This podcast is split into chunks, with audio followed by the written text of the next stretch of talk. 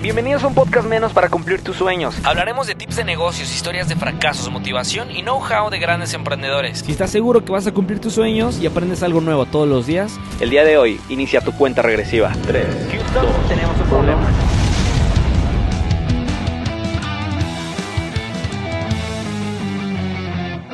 un podcast menos para cumplir tus sueños. Astronautas, ¿cómo están? Con ustedes el señor Jorge Serratos, un aplauso para todos ustedes y este podcast. Amigo, gracias por, por este espacio en este podcast. No, hombre, amigo, gracias a ti por invitarme. Aparte estamos grabando en, en- en sus oficinas. ¿no? Chingón. No, yo encantado, tú sabes, y los que no me conocen. A mí hay una frase que me define, que es uno más uno es igual a tres. A mí me encanta hacer sinergia, entonces en lo que podamos aprender juntos, grabar, hacer, lo que sea, amigo, aquí estamos. Entonces, normalmente eh, Jorge casi no acepta invitaciones porque acá es un crack para grabar podcast, ¿eh? O sea, siento que ahí este, tú eliges con quién grabar y es así como, pues como que siento que ese lado es, está como difícil, ¿no? Concretar ahí una cita de podcast contigo. Ahorita ya se volvió complicado. Fíjate que yo me comí mis palabras yo solo, amigo, cuando inicié. Decía, no, hay que grabar con todos y con todos, pero, pero realmente no. El tiempo no es escalable. Sí, sí, sí busco muy bien con quién grabar un podcast y que pueda aportar y que, que, que realmente haya una trascendencia en lo que vayamos a hacer, ¿no? En el tiempo que le vamos a meter. Claro que hay un chingo de gente y este podcast Astronautas no va a ser la excepción porque el día de hoy tengo, yo no le he dicho a, a Jorge de qué vamos a hablar y siento que se va a poner interesante y es que eh, yo no he escuchado ningún podcast de esto, espero que este sea el primero. Entonces, eh, Jorge trabaja muy bien el tema de marca personal y les vamos a ayudar a todos en, en ese lado, ¿no? Pero Jorge también es abogado, este, dinos por qué eres una abeja. ¿Por qué soy una abeja? Mira, son dos cosas, amigo. La primera es que yo me considero una abeja porque estas aerodinámicamente, científicamente, no están diseñadas para volar. Son gorditas, con unas... eh, Chovis. Sí, sí, gorditas y con unas alitas y vuelan. Yo en mi vida tuve todas las condiciones para no haber volado. O sea, desde cómo crecí en un internado, no mamá, no papá, abusos, lesiones, violaciones. Una infancia muy, muy, muy, muy culera, güey. Entonces, aquí estoy, mira. A Volando. los 36 años, libertad financiera, emprendedor, negocios, me va muy bien TikToker. a toda madre, feliz. Yo volé. Entonces, a mí me gusta hablar que el propósito final de un sinergético es ayudar. Es servir, es dar. El que no nace para servir no sirve para vivir. Eh, para mí es una responsabilidad que si a mí hubo gente que me ayudó a volar, yo tengo que ayudar a otras abejas. Además, que las abejas para mí son en los animalitos, si lo quieres ver así, en los insectos, en los bichos, como lo quieras entender. Las abejas saben trabajar en equipo a un nivel muy cabrón, güey. La forma en cómo hacen su panal, cómo se integran, cómo hay una abeja reina, cómo hay quien trabaja, cómo hay un zángano, todos pertenecen a un ecosistema. Las abejas son muy sinergéticas y para mí la base de todo es la sinergia. Por eso me considero, digo, yo soy sinergético, soy una abeja. Es una abeja. Cuando vean un live que un cabrón pone una abeja, es sinergético. Es que es sinergético. Y es Jorge Cerratos, posiblemente. So, totalmente. Entonces, en el podcast Astronauta del día de hoy, eh, vamos a preguntarle a Jorge cómo eh, evadir impuestos. No, no es cierto. O- Vamos a- o no. o no. O no, como no, no, no. lo- lo que vamos a hacer, este. Oh, no. Oh, no, no. No, lo que vamos a preguntar el día de hoy es, a ver, muchos de ustedes, astronautas, ya son emprendedores, ya están teniendo... Es, este es el nivel del emprendedor cuando ya está empezando a hacer un poquito de lana, que dice, pues, ¿en dónde más la meto, no? Ya está pagando la reinversión del negocio, ya está, pues, pagándole al equipo, ya está, pues, tiene ahí una que otra inversión, pero, ¿cuál sería, que el día que hoy hablemos de como estrategia financiera, por así decirlo, estrategia fiscal, no sé cómo decirlo, Sí. de el emprendedor que ya no sabe dónde meter su lana o cómo bajar esa utilidad pues para no pagarle tanto acá al, al pagar lo justo, ¿no? Al, Sí. al- acá al, al- socio gobierno, ¿no? Entonces, vamos a pensar que vamos a hacer el ejercicio con un emprendedor que no sabe dónde meter su lana, tiene muchísima utilidad y pues de ISR le, le quitan el 30%. Si se lo quitan sobre una utilidad muy grande, pues, pues, ¿qué puede hacer, no? ¿Cómo podemos bajar esa utilidad, pero no gastándonos el dinero, sino tal vez invirtiéndolo y cosas así? Bueno, ahí te va, mira, es una gran pregunta. Para el tema de los impuestos o el tema fiscal, que es un tema tabú, de hecho está prohibido, se dice que es ilegal, que es un ilícito hablar de planeación fiscal, no al SAT no le gusta, al fisco, pero ahí les va. El güey del SATA escuchando esta madre dijo eso. Saludos, saludos al administrador. No, no, no le gusta, hay que decirlo. Sin embargo, hay formas de hacerlo correctamente. Lo primero que tienes que entender, yo soy un emprendedor que el flujo que me da mi emprendimiento ya me deja un excedente que no me puedo gastar. ¿Estamos de acuerdo? Correcto. O sea, ya reinvertí en computadoras, ya pagué nóminas, ya pagué crecimiento, ya pagué CAC, ya pagué costo, todo eso. Y me quedaron 10 mil, 20 mil, 30 mil dólares. ¿Qué tengo que hacer? ¿Cómo lo tengo que sacar de la forma correcta? En México se paga el 16% de IVA y el 30% de ISR. Es decir, de 100 mil pesos, 46 mil pesos no son tuyos, son del tío Sam. Ay, cabrón, es un chingo de lana, ¿no? Sí. Sí, y la verdad es que es, es- es duro, ¿no? Es lo que mata muchas veces a los emprendimientos. Entonces, les voy a decir qué es lo que no tienen que hacer. Escuchen bien. ¿Qué es lo que no tienen que hacer? Comprar facturas. Es lo, es lo primero que tienen que tener. Eso es lo que no tienen que hacer y que es el deporte nacional y que seguramente Ya tenemos, ya tenemos dos haters, el de Hacienda y el que vende factura. No, no, no, no. O sea, eso es lo que no tienen que hacer. ¿Qué es lo que yo les recomiendo? Hay una forma de hacer planeación fiscal, pero escuchen esto, planeación fiscal es planear. Planear es antes de que te caiga el ingreso. El problema es que o no proyectas, o no te la crees, o no visualizas, o tú mismo no confías en tu emprendimiento. Entonces crees que todo lo que te va a caer lo vas a reinvertir y vas a comer. Y luego ya tienes un happy problem. El gran problema que hay, amigo, es que no planean. Hay formas muy fáciles de bajar el coeficiente, por ejemplo, en temas contables. Ok. Si tú tan sencillo como esto, imagínate, tú tienes una agencia y debes de tener una constitutiva. Imagínate que en lugar de tener una constitutiva tuvieses cinco constitutivas, pero cada constitutiva te cuesta 8 mil pesos. Es mucho más barato hacer eso y tener un contador que te cobre una iguala por estas cinco constitutivas que tener una constitutiva y en la madre. Ahora cerraste este coaching, mentorías, cabrón, te me cayeron 40 mil dólares. Que básicamente sería como tener nuestro emprendimiento con unidades de negocio Es correcto. y cada una tuviera una constitutiva, ¿no? Es exactamente lo mismo. Ese es un gran ejemplo. Entonces, hay una forma de planear, de distribuir el gasto, de entender que la parte de planeación es igual a estrategia.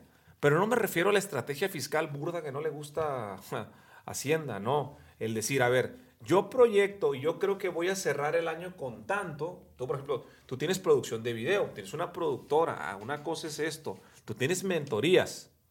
Ah, bueno, una cosa son las mentorías. Oye, tú tienes este, unidad de branding que es- dividas de tal forma que en cada unidad de negocio se vaya quedando el gasto.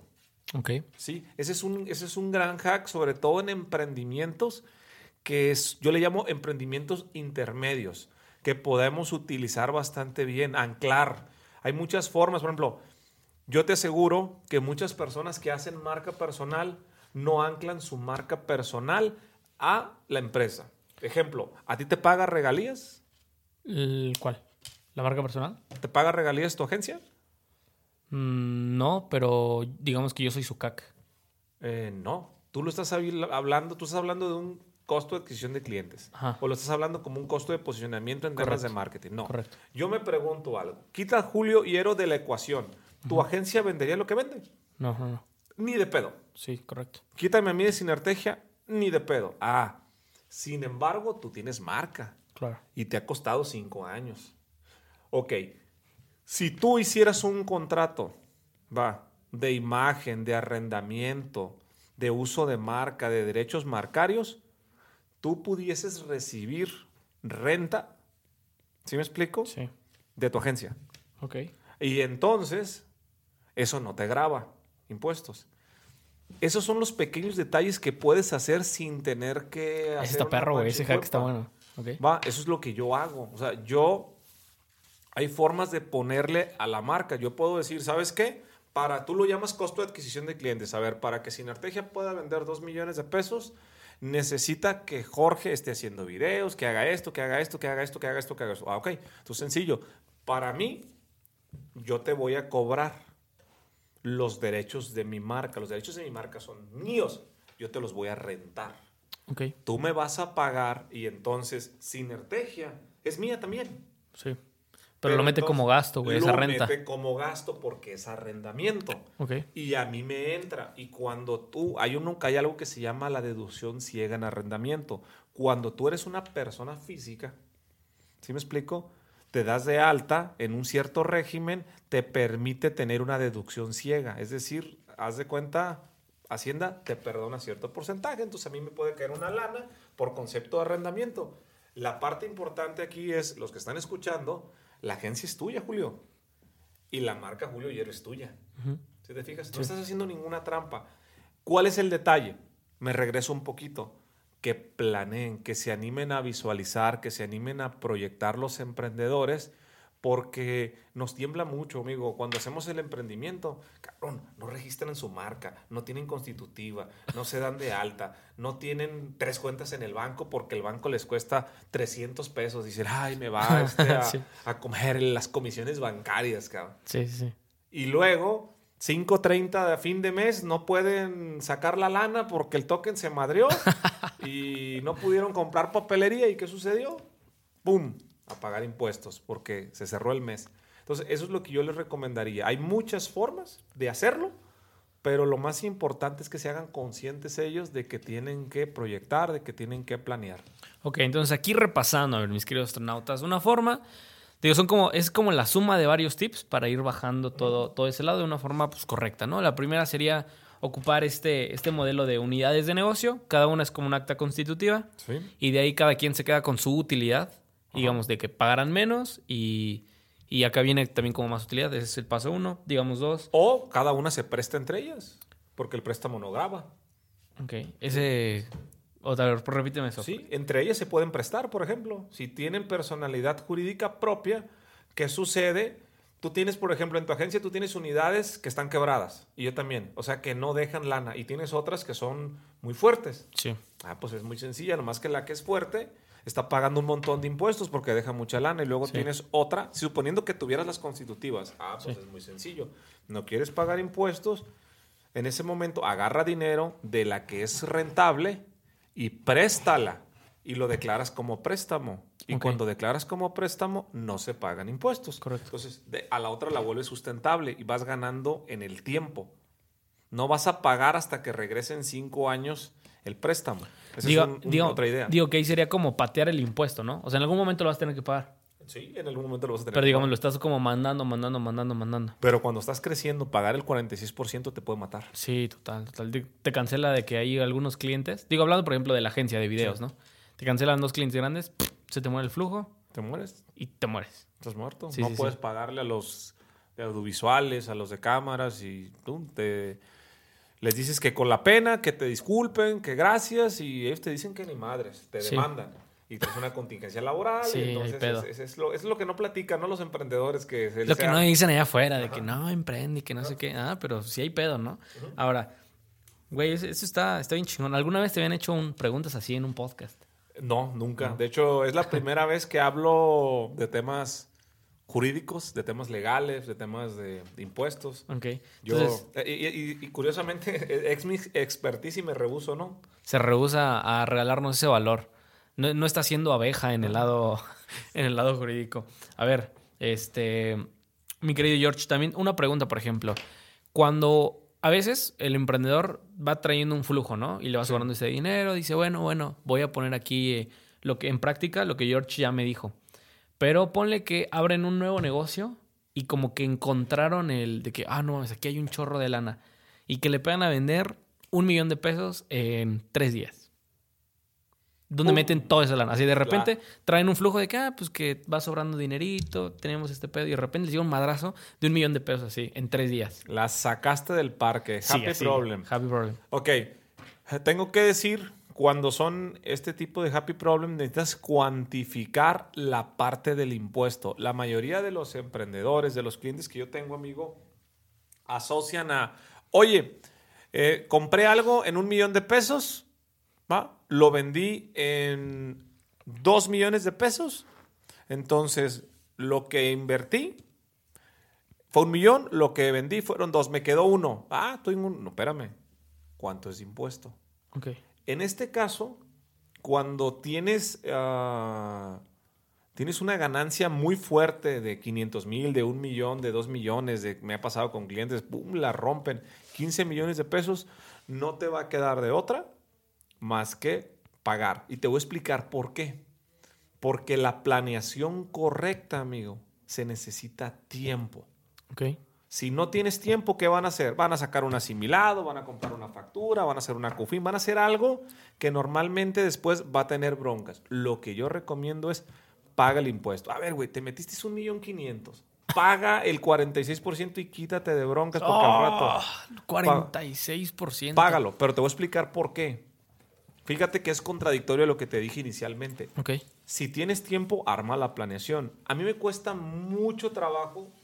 Por ejemplo, ahorita tú que sabes bastante de temas de marketplace, de e-commerce, que te he visto muy movido en este tema, güey, tienes que saber proyectar cuánto vas a vender. Tienes que tener un estimado Sí. para que puedas hacer esa planeación. Y cuando te caiga, puedas sacar alguna parte por asimilado, puedas hacer una reinversión, puedas hacer un aumento de capital, puedas meter acciones, puedas transformar una... E- O sea, hay muchas cosas, siempre se puede hacer algo, pero siempre vas a necesitar tiempo. güey.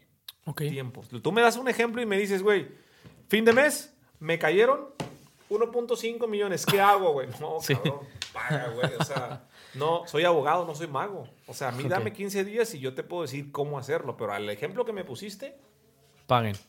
no te va a quedar de otra, güey. Ok, entonces, ¿cuál sería la planeación? Pensando, ok, afortunadamente, espero esp- emprendedores que, astronautas que les pase, porque dices, no, son happy problems Sí. y hay que pagar y bla, bla, bla. Y en el- pero a ver, ya les pasó una vez, ya se reventaron su primer millón de pesos, digamos en un e-commerce, en un curso, en lo que sea que hayan hecho.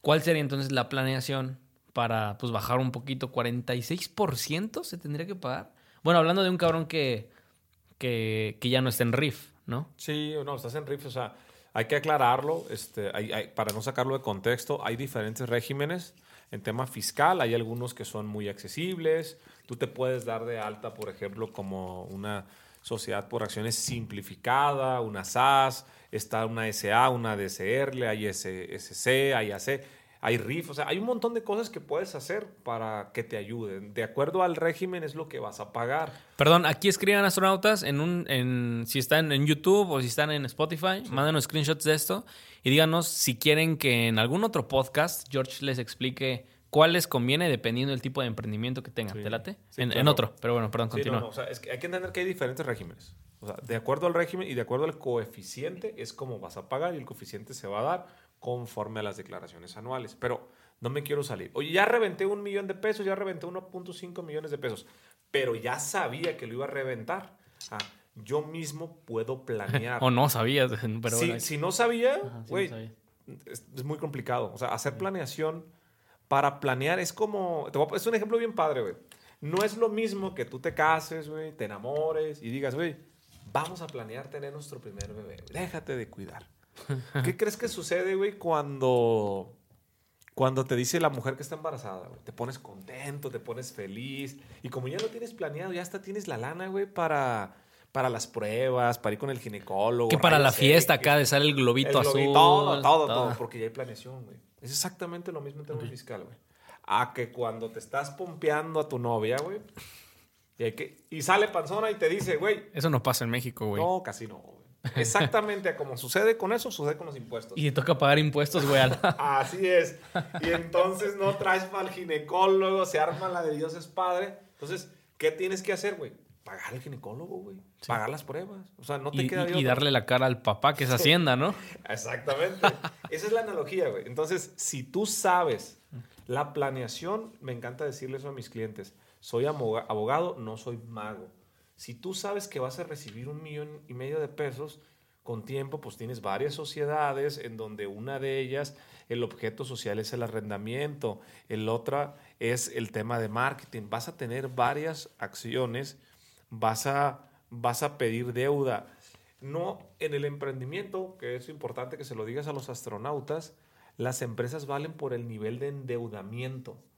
Y el endeudamiento, la gente le tiene miedo porque juega a perder, no juega a ganar. La deuda, hay deudas malas y hay deudas buenas. Si tú tienes una deuda buena, no solamente te vas a apalancar de otros, sino que te va a ayudar a pagar menos impuestos. Oye, ¿qué, qué tendría que ver la deuda, por ejemplo, ahí con el tema de cash flow? Que, o sea, traes lana, pero también no es tuya, ¿no? Entonces Eh, te va a ir cayendo lana, Ajá. pero es para pagar también, ¿no? Sí, totalmente. Pero, pero no, pagas, no pagas Hacienda. O sea, estás pagando los intereses de la deuda porque el préstamo no te graba. Correcto. Es- ese es, el- ese es, es como un juego de palabras. Imagínate que es como, como una operación con bisturí en donde le dicen a un médico y a todas las personas, ¿qué sucede, amigo? Cuando a ti te dicen, güey, quiero que me hagas un video súper producido, cabrón, así chingón, güey, porque quiero, quiero explicarle a la gente la diferencia entre un tesoro y un botín, güey, y se me ocurre esto, y te dicen, necesito que me lo des en un día, güey. ¿Te sale? No, está muy cabrón. No te sale. No. Pero si te digo, quiero esto y te doy tres semanas para que lo pienses, para que lo hagas, es exactamente lo mismo Ok. con los abogados, con los médicos. Oye, voy a hacer una operación, se viene un cabrón muriendo y le pegaron cinco o seis balazos, pues el, el médico le va a dar a lo mejor que pueda. Sí. No es, me- es mejor que voy a hacer una operación a corazón abierto, lo voy a programar en la mañana, que esté mi mejor anestesiólogo, que esté todo este tema. Entonces, quisiera decirle aquí a tus astronautas que está pelada y que háganle así, que háganle así, pero no hay una fórmula que a cada, la mejor forma de hacer las cosas es hacer trajes a la medida. Tú tienes una Ok. situación. Me encanta tú, que te quiero felicitar ahorita públicamente, que sé que ya lo están viendo por ahí en tus historias, que estás en la diversificación y que te estás metiendo en el tema inmobiliario. O sea, tú ya Sí, tienes... no. Ahí andamos comiendo frijoles tres Sí. meses, astronautas. Pero yo tengo, yo tengo clientes emprendedores que no iniciarían por la parte inmobiliaria. Ok, ¿en qué explico? iniciarían? No, en, en alguna otra cosa, en comprarse un carro, güey. No voy a Ah, decir que están mal. Para mí estarían tontos, para mí tú estás Está haciendo chido. las cosas bien. Pero entonces, Que si tienen un buen carro, invítenos a dar una vuelta también. sí, ah, pues entonces hay leasing, hay arrendamiento financiero, hay cartas, hay, hay un montón de cosas. O hay crédito bruto, ¿sí? Depende, amigo. La situación, la situación del emprendedor es la estrategia que se puede implementar. Ok, entonces pregunta, ¿con quién hacer esa planeación? Con ASL. Con ACL Corporativo, este, acuérdense que tu visión de hoy es el éxito del mañana. Pero entonces con, con un grupo de abogados, ¿no? Sí, no, con un grupo de abogados. De- aclara que tienes que ir con un abogado de preferencia que sea contador y que sea abogado.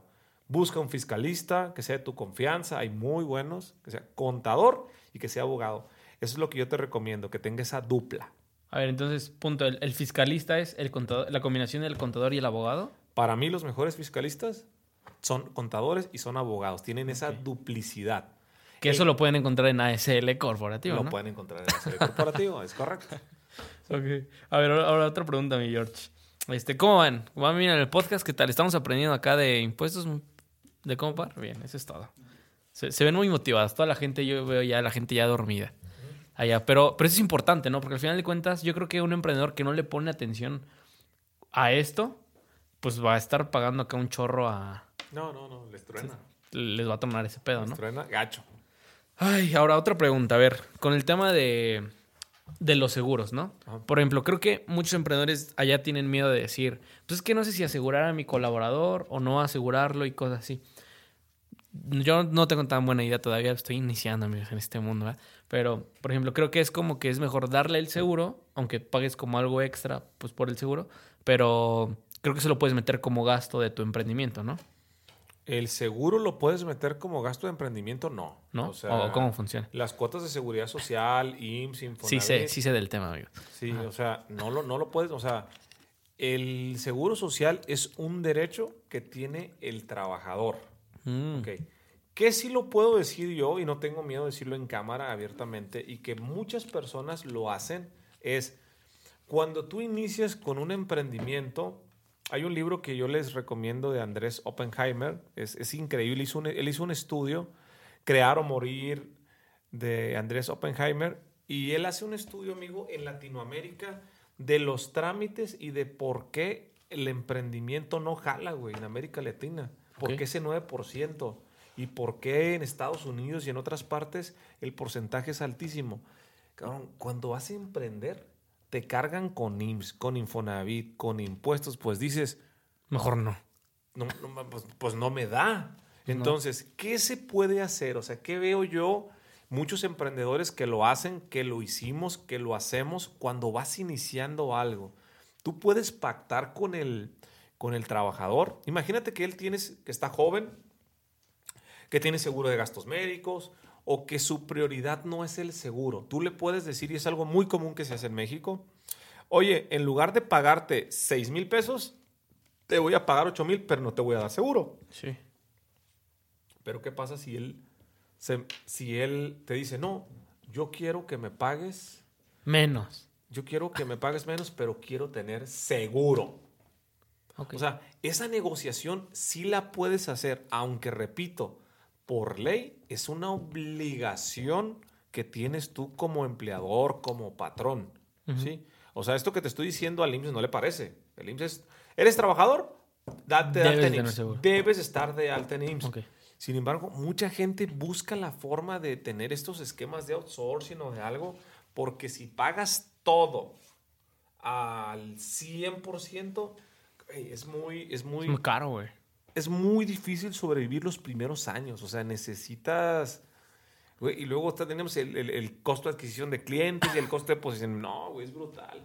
He conocido, dice la Y luego por pandemia, ¿no? Están cerrados varios lugares no, también. no, no, no, eh, eh, eh, Está muy cabrón, güey. O sea, yo sí invito a que a tus astronautas, a los emprendedores, a todos a que, a que hagan conciencia con, con el patrón, con el trabajador, que hagan equipo, güey. O sea, ahorita hay Sí, claro, muchas sí. personas que en pandemia dejaron de, este, de pagar IMSS, cabrón. ¿Por qué? Pues el flujo y No, no, se los va atorando. Ayer fui a, la, fui a un restaurante, en la gourmetería aquí en Guadalajara, de los restaurantes más famosos de Guadalajara, tronado, cerrado. O sea, es, dices, pues no se puede. Sí. Entonces, el IMSS es una obligación que tiene que pagar el patrón, que he visto que en muchas de las veces los primeros este, meses o a lo mejor el primero dos años veo que no lo pagan o no lo pagan completo o pactan con el trabajador o buscan llegar a, un- a una especie de acuerdo. Es como algo que se hace por, por costumbre. Entonces, si tú le dices, güey, te voy a pagar más, pero no vas a tener seguro, obviamente tiene que ver con la firma de un contrato donde él dice que no hay pedo por lo del seguro. Sí, lo tienes que pactar con él. O sea, haces un contrato y le dices, oye, ¿sabes qué? Este, pues yo te voy a pagar así. O sea, mira, en el derecho, amigo, hay algo que se llama la voluntad de las partes es ley. Ok. Entonces tú puedes pactar lo que quieras mientras no sea ilícito. Sí, de que te voy a, voy a vender tu cuerpo, ¿no? Sí, no, no. Ok. Voy, a, voy a vender un kilo de perico, güey. Un kilo.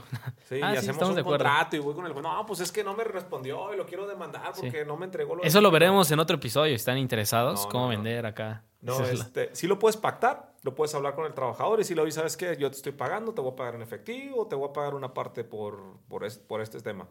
Ok. Que, esto es bien importante, y aquí es donde se la juega el emprendedor, Sí. que si el IMSS llega, te toca y te dice, oye, a ver, enséñame aquí dónde están todos tus trabajadores que estoy viendo dados de alta. Y le dices, no, es que yo hice un trato con él porque le bailaste. O sea, quiero decir que muchas de las cosas que yo estoy comentando se pueden hacer, pero tienes que tener, como dice Spider-Man, toda acción tiene cada gran poder. Coño, una responsabilidad. Tienes una responsabilidad. O sea, el que le juegues así, sí lo he recomendado a clientes. Yo soy muy consciente, dale. Solamente hazte consciente de que si te cae la autoridad, Hay que pagar. te va a pagar. Pero a veces es mejor, fíjate, en, en temas de IMSS, a veces en, ciertos contextos es mejor eso. Que para que te permita levantar el negocio, te permita tener flujo, a este, pagar todo puntualmente y no sobrevivir los primeros seis meses. Así como lo escuchas. ¿Listo? Ok. Astronautas, pues hasta aquí. Después ya que cortaron el video, es que ya se iba, se iba a parar. Entonces cortamos el video. Pero nada más para hacer la despedida. Mi querido astronauta, el día de hoy traemos una gorrita astronauta sinertégica también acá. Y me gusta mucho eso, eso, eso es sinergia en el libro de los siete hábitos de la gente altamente efectiva. Eh, habla eso, ¿no? Creo que es el punto 6. Dice que la gente que ya está más cabrona en lugar de, de ser eh, independientes, creo que lo llama Interdependiente, no me acuerdo. Bueno, el punto es que dice que el punto número 6 es cuando para tú crecer es crear sinergia, ¿no? Crear equipos, estar compartiendo, no quedarnos con esto del conocimiento. Entonces, si ustedes tienen algo que aportar a esta vida, tienen algo, cómo ayudar a la gente, pues ahí está, ahí están las benditas redes sociales, ahí está Clubhouse. Esto realmente fue una mentoría para todos ustedes de, de todo este pedo. O sea, eso es lo que le hablas a muchos de tus clientes, supongo, ¿no? Totalmente. Entonces, estamos acá creando sinergia con todos ustedes, mis queridos astronautas. Mi George, muchas gracias por invitarnos a tu, a tu spot. Y esto, espero que les ayude mucho a cumplir sueños, porque pues necesitamos lana, necesitamos ahí, necesitamos flujo para cumplir lo que nosotros queremos. Esto fue un podcast menos para cumplir sus sueños. Yo soy Julio él fue George Cerratos. ¿Y qué más? Nos vemos. Nombre, nombre, amigo. Nos Nombre, vemos. pues, gracias. Nos vemos. Gracias. En el siguiente episodio. Y ahí está, estamos en contacto. Recuerden, uno más uno es igual a tres. Un gusto que me invitaras aquí. Pues sé que es el principio de muchas cosas juntos. Para los que están viendo en video, estas son las redes sociales del buen George. Yo soy Julio Hierro, él fue George Cerratos. Adiós.